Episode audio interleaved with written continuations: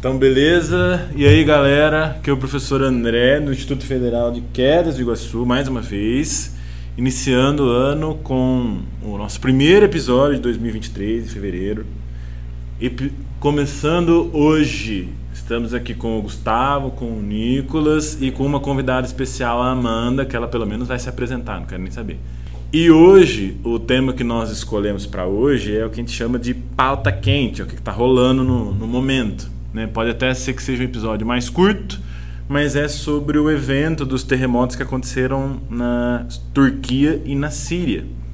E aí nós vamos trocar uma ideia rapidamente sobre o que aconteceu, como aconteceu, as consequências, quem é a Turquia, mais a Turquia, né? A Síria nós vamos deixar para um outro momento. Mas focamos um pouco mais na Turquia. Beleza? Então, se me permitem, eu quero começar com uma piadinha, que hoje nós vamos falar de um tema que o buraco com certeza é mais embaixo. Foi ruim, mas beleza. Espero que vocês gostem. Primeiramente, feliz ano novo e feliz Natal, porque primeiro episódio do ano. Meu nome é Gustavo e hoje a gente vai falar um pouco sobre é, o terremoto que aconteceu na Turquia e Nicolas vai dar uma breve explicação, vai dar uma breve explicação sobre a história também. Bom dia, pessoal. Meu nome é Nicolas, sou estudante do segundo ano AB. aqui do campus de Quez Iguaçu.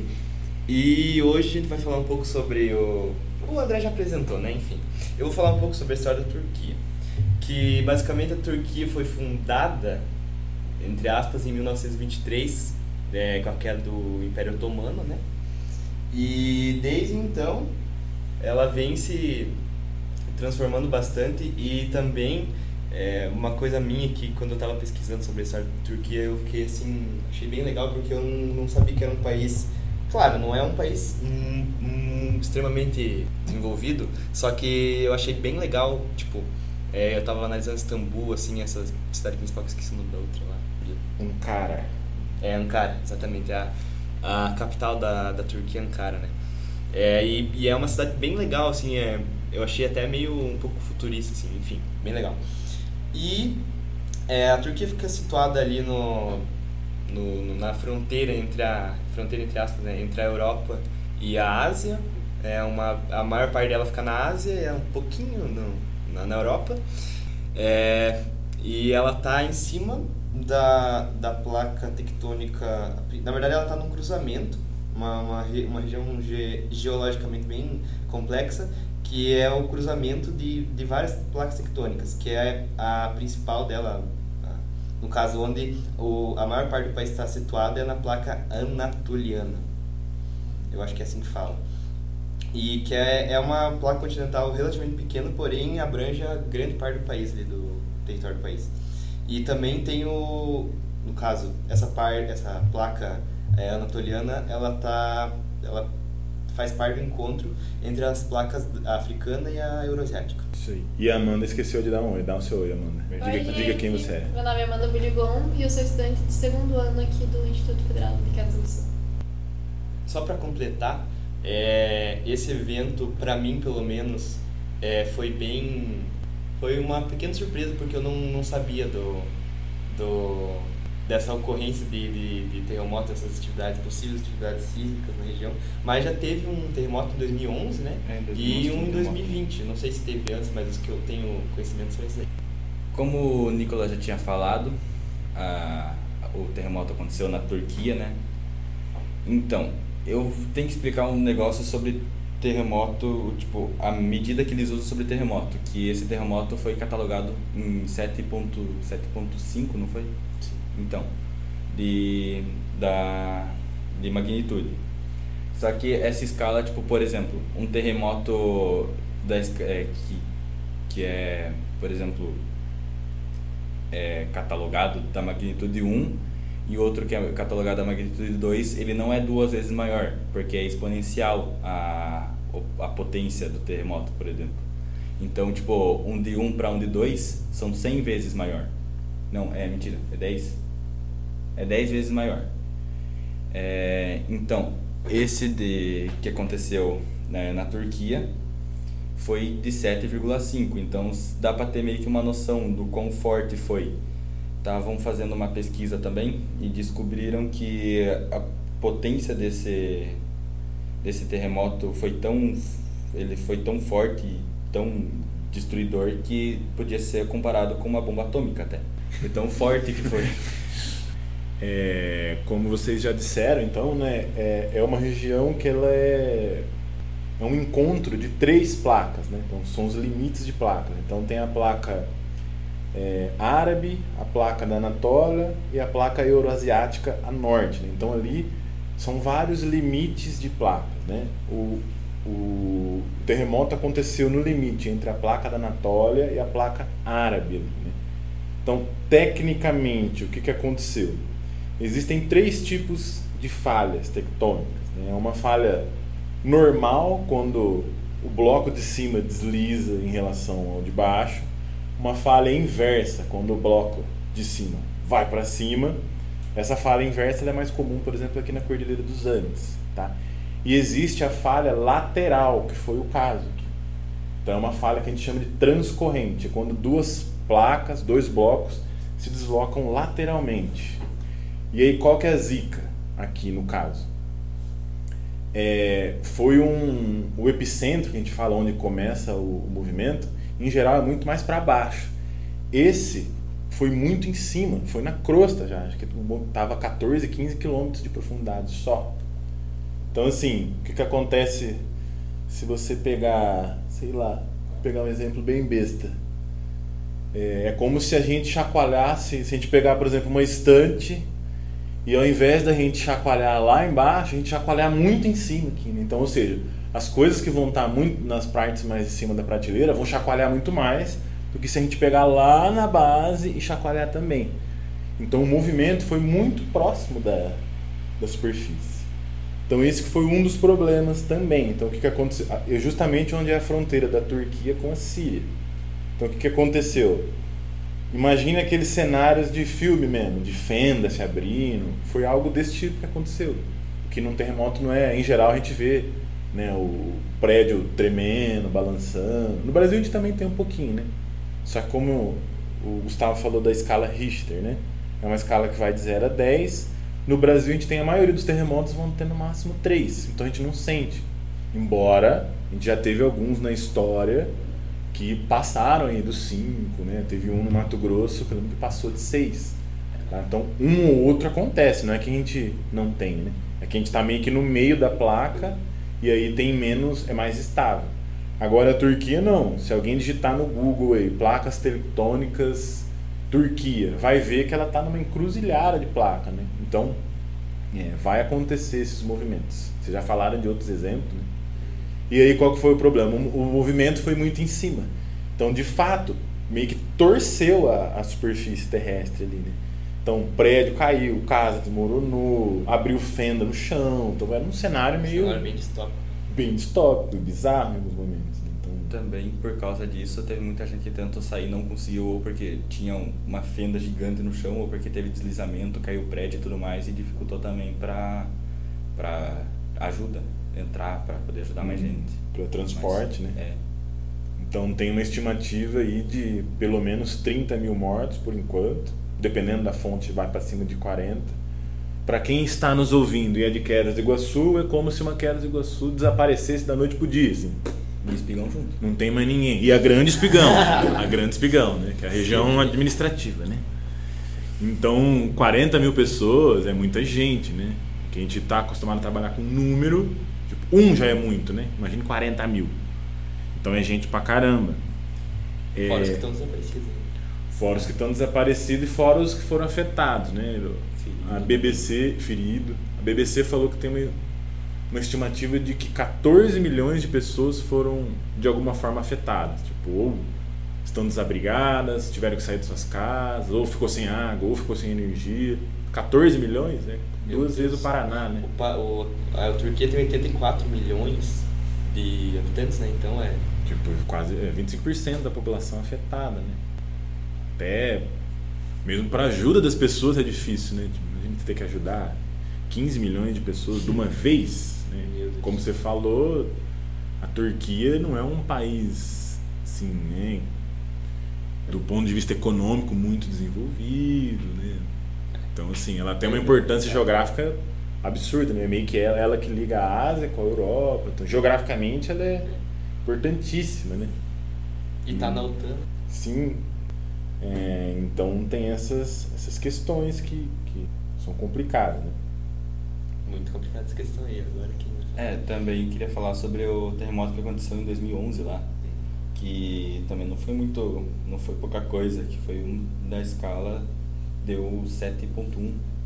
Então, tipo, já deu um estrago também de 2011 para 2023 não, não é uma distância tão longa, né? É pouco tempo para um país poder se reestabilizar. Então. É, e outra coisa, você falou da escala Richter aí, né? Tipo, é uma escala que se usa para entender a magnitude, né? É, só esclarecendo, né? Richter era um sismólogo é, americano e ele pensou essa escala para Califórnia, né? Que também tem uma falha lá parecida com essa que aconteceu o terremoto, né? Que é a falha lá de San Andreas. Então essa escala serve muito lá para Califórnia, talvez não sirva para todos os eventos do mundo, né? A gente precisa de escalas locais, mas dá para ter uma ideia do, do, da magnitude do evento. Né? Então, ah, só falando sobre os impactos, a gente está falando bastante sobre a Turquia, mas também a Síria foi impactada, né? Então, o terremoto aconteceu numa faixa, os tremores aconteceram numa faixa de quase 150 quilômetros ali na fronteira, pegando o sudeste da Turquia com o noroeste da, da Síria. Né? Então, são dois países, e aí a gente está falando do fenômeno físico, mas dá para puxar outras, outras coisas também junto. Né? Então, por exemplo, um evento como esse, num país que registrou em 2022 quase 85% de inflação, ou seja, você comprou um computador a 2 mil no dia 1 de janeiro na Turquia de 2022 e foi comprar o mesmo computador no dia 1 de janeiro, ele já estava beirando os 4 mil. Então, essa foi a inflação da Turquia. A Síria não fica muito atrás. Então, assim, para um país que está nessas condições se recuperar, não é tão simples quanto de um país um pouco mais desenvolvido. Eu vi agora, que nem estava falando, que complicado para ela se reerguer, aquela região ali, né? É, a FIFA doou um milhão de dólares para as vítimas desse, desse terremoto, que, que ali no, na, na manchete que eu vi dizia Síria Turquia, né? Eu acho que abrangeu a Síria também. É. Uhum. E, e também outra coisa muito, assim, não sei descrever, mas assim, preocupante, é que teve uma, um adolescente ou uma adolescente que foi resgatada depois de 11 dias soterrada. Então imagina. É, tá com um monte de casos assim, né? É, é 258 horas soterrada. É São. Acho que deu mais de 5 mil prédios que caiu, casa, deu. É. eu também tinha visto no, na BBC que estavam fazendo uma vaquinha meio, meio humilde assim para poder ajudar quem foi afetado pelo terremoto. Doaram tanto para a Turquia quanto para quanto a Síria, se não me engano, que foi um equivalente de 4,6 bilhões de dólares que conseguiram arrecadar até agora. Isso convertendo dá 23,9 bilhões de reais. Então, meio que tipo, claro, não dá para comparar, não vai não e esse dinheiro não, não vai dar para. Calma aí, deixa eu reformular a frase. Ajudar. É, não vai dar para ajudar todo mundo, porque foi gigantesco o negócio. Tá. Bastante grana, né? É, bastante grana, mas comparando Sim. com o desastre que foi. Tá. Claro, com esse dinheiro não vai dar pra reverter o que aconteceu lá, né? Mas já ajuda bastante já para quem foi afetado. É, tanto economicamente quanto fisicamente quanto emocionalmente, emocionalmente também, dá para falar disso. É. É que eu tava tentando lembrar, tipo, residencialmente. Hum. É? Como fala? Ah, fisicamente. Geograficamente. É, geograficamente. É, geograficamente. E sabe o que é um negócio bizarro de pensar? É cruel e bizarro. O que deve ter, por exemplo, de criança, é, ainda soterrado porque elas são menores, né? então em tese, em tese, né, elas em escombro essas coisas, elas não são tão atingidas quanto um ser humano maior, né? Então assim, deve ter muito caso de animal, né? De criança, né? Que ainda tá nos escombros, assim, né? Então é um negócio muito bizarro. E o que eu ia falar antes é que, por exemplo, não tem como prever um terremoto. Né? Por exemplo, um, um, a gente sabe hoje choveu, a gente sabe que tem previsão de chuva. A atmosfera, a gente consegue ter dados, né? Inclusive os Estados Unidos estão até né, destruindo uns drones esses dias aí, né? Que mudou como eles patrulham o espaço aéreo deles. Eles andaram destruindo uns balão meteorológicos, assim. Então, a atmosfera, os OVNIs, os né?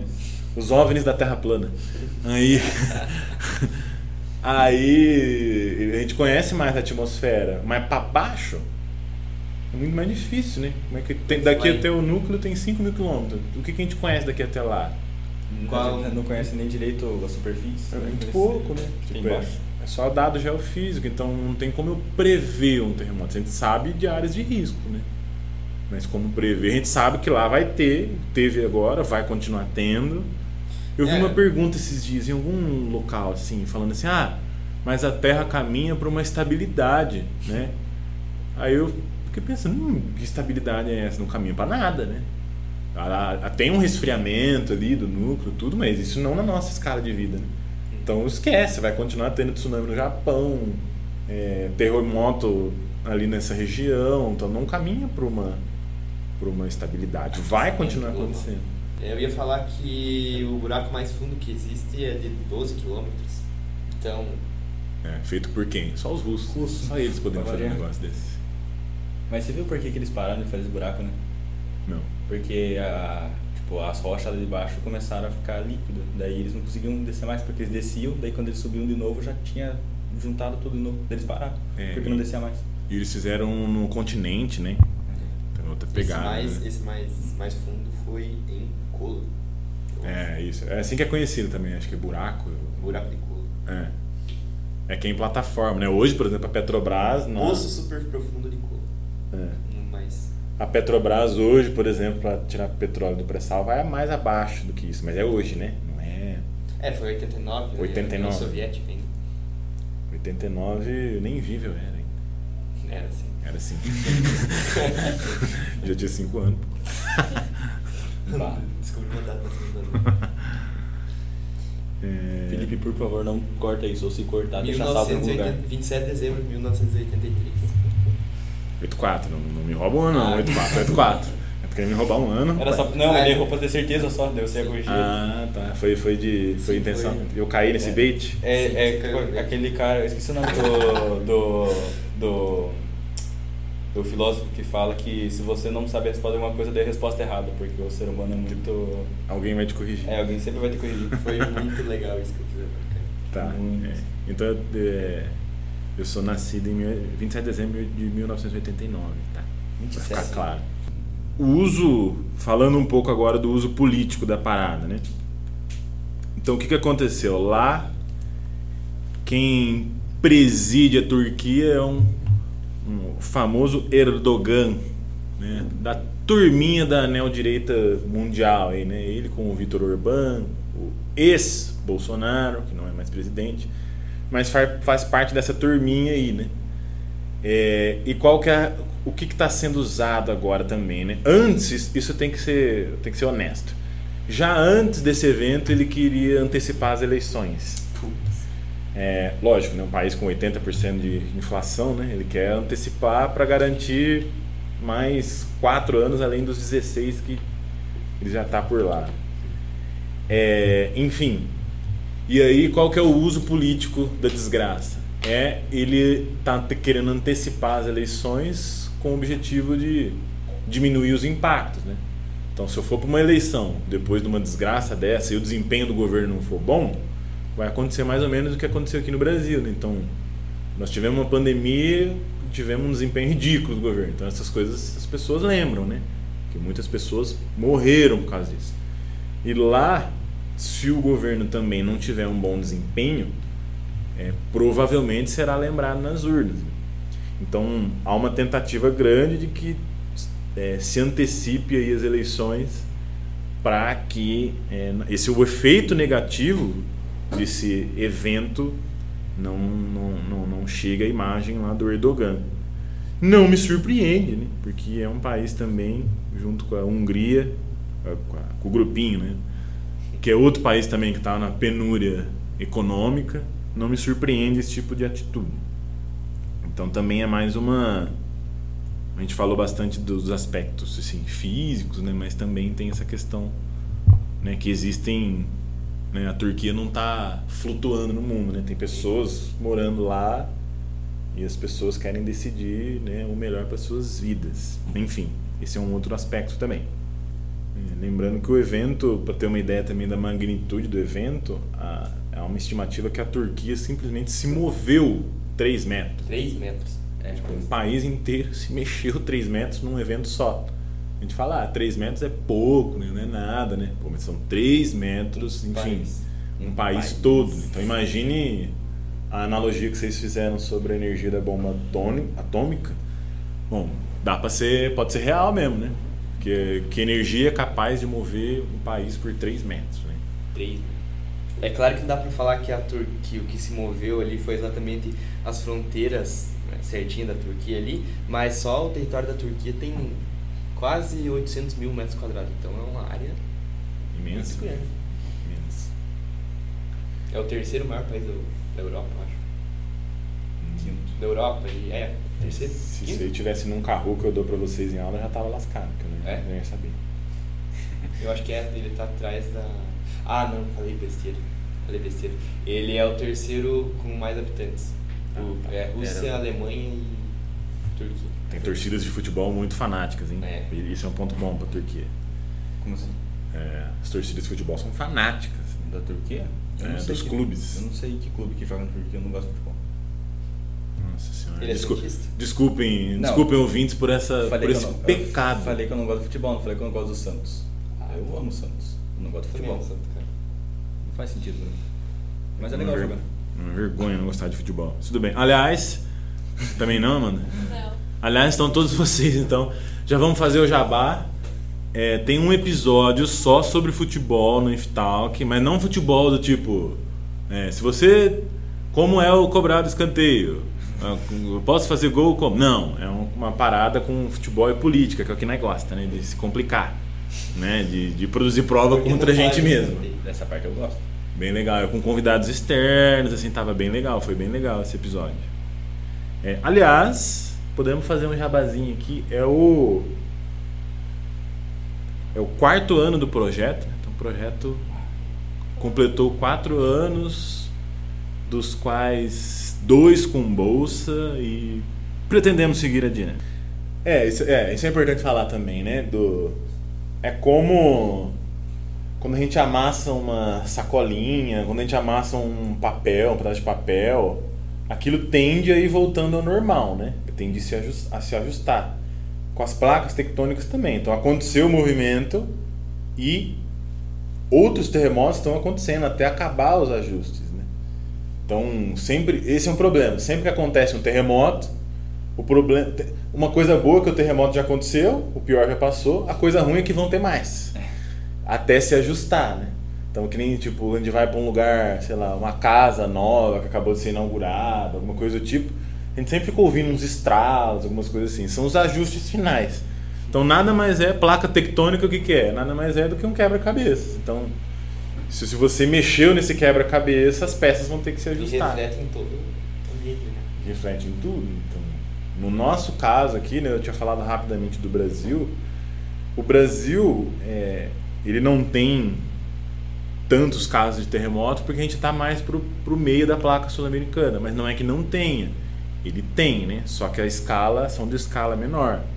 Mas uma vez ou outra, alguns, alguns é, eventos foram fortes, né? Então, por exemplo, tem uma. Um, através de relatos, né? 1690, né? Ué, como é que você sabe disso? Tem relatos de jesuítas, assim, que eles faziam relatos dos locais, né?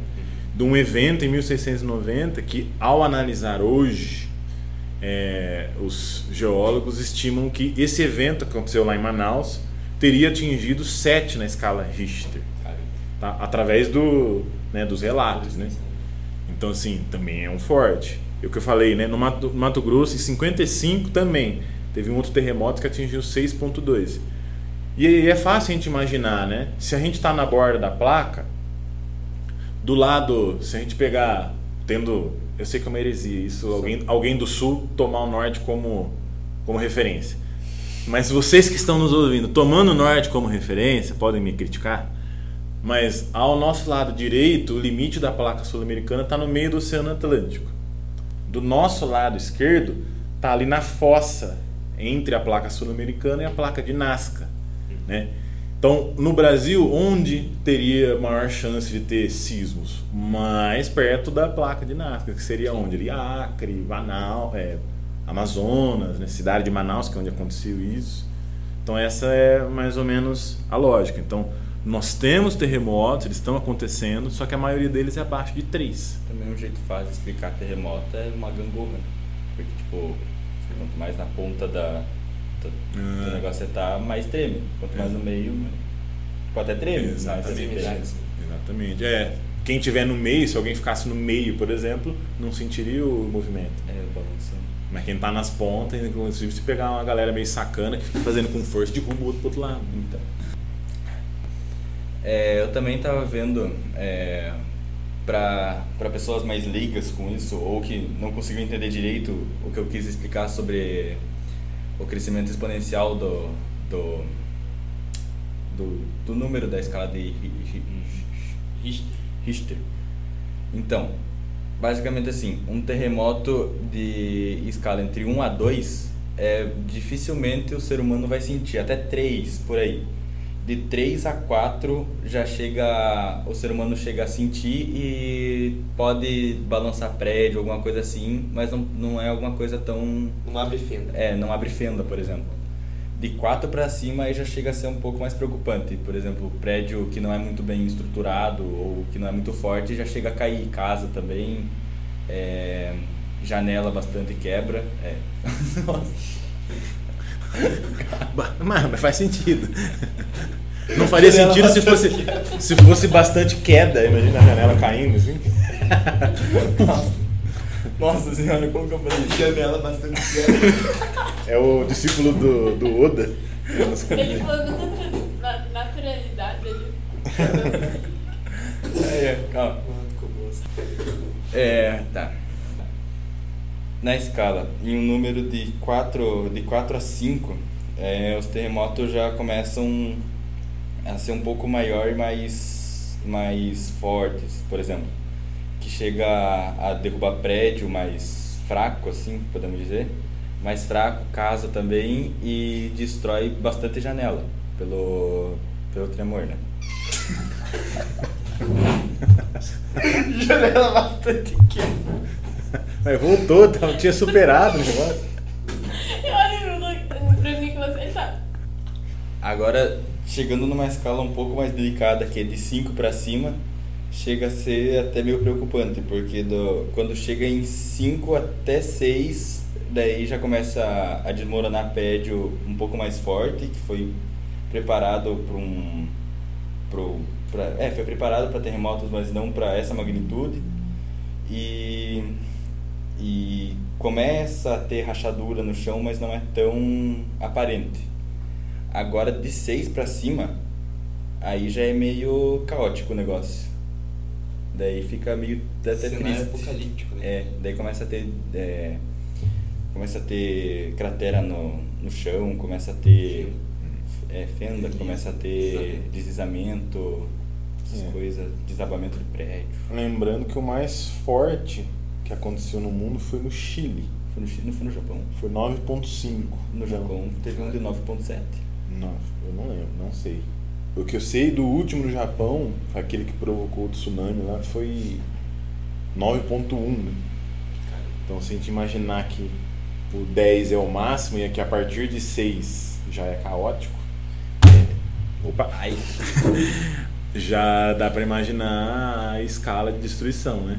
Só lembrando que essa é uma escala lá pensada lá para a realidade da Califórnia é mais interessante que a gente pense em, em escalas locais, porque assim, cada local tem a sua particularidade tectônica. Né? Então, tipo, América do Sul tem a dela, Estados Unidos, a costa oeste, onde foi pensada a escala Richter, tem a dela, a Turquia tem a dela, a região da Oceania tem a dela, o Japão, enfim. Mas acho que é válido a gente comparar, né? A gente ter uma ideia do que, como você explicou bem, né? Um, um terremoto de escala 2 não quer dizer que ele é o dobro da de 1, um, né? Então, assim, não tem essa relação. Tá? Só para... Às vezes a gente ouve muito nesses momentos, ah, tantos na escala Richter. Tá? Então é uma escala de magnitude que leva em conta algumas características e o potencial de destruição. Tá? Então, reforçando, né? o tsunami que aconteceu no Japão lá em, em 2011, ele chegou a 9.1, né? Era um outro tipo de falha, né? Como eu estava explicando antes, essa foi uma falha transcorrente. Lá o tsunami foi um outro tipo de falha, né? Foi uma falha onde os blocos se deslocaram é, horizontalmente ali, né? E esse não, esse é um, um deslocamento lateral. Mas enfim, se a gente for pesquisar, se vocês que estão nos ouvindo quiserem pesquisar, na própria Turquia né, teve uma série de outros eventos também é, grandes, assim, né, com, com, é, com um valor lá na escala Richter grande. Né? E na América do Sul, onde a gente encontra terremoto toda hora, por exemplo, se alguém quiser ter essa experiência, eu ainda não tive, mas se alguém quiser ter essa experiência, vá para o Chile o Chile, dentre todos os países da América do Sul, que mais tem é, sofrido com terremotos. 9.5 foi. Ah, é, foi o maior. maior é. Eu ia falar então, em. Eu ia falar Panamá e Cuba, mas é tsunami, não é? Não, Cuba não. Onde que é? É Panamá e. Tem bastante tsunami. Bastante. Tem. Como que é? Pra, pra cima. Hum. Pra cima, pra norte. Pro norte, não é pra cima. Norte não é em cima. Sou em cima. Caramba, quanta coisa. Então, gente, esse foi o episódio de hoje. Eu espero que você tenha gostado. Compartilhe com seus amigos, com o pessoal aí. E se não gostou, compartilhe também. E é isso. Tchau, pessoas. Até mais. Bom dia. E a sugestão aqui no cultural. É, as dicas culturais. De hoje é um podcast chamado Vital do campus de Iguaçu que vai que tá fazendo um podcast sobre esse tema, né? Que é, é eu ia falar esse... que eles, esses dias gravaram um episódio sobre a Turquia, lá, o terremoto que teve. É, exatamente. Então, é essa que, esse é o único dica cultural que eu consegui achar. E é isso, até mais, pessoal. Continuem nos ouvindo. Então, até mais. Obrigado por escutar esse episódio. E. E compartilha aí. E é isso. Então, beleza, galera. Espero que vocês tenham gostado numa versão menorzinha, mas pocket. Olha que chique. Pockets. Obrigado, Amanda, pela presença ilustre. Vai sempre, vai sempre aparecer aqui, não quero nem saber, vai estar sempre por aqui. Nome integrante.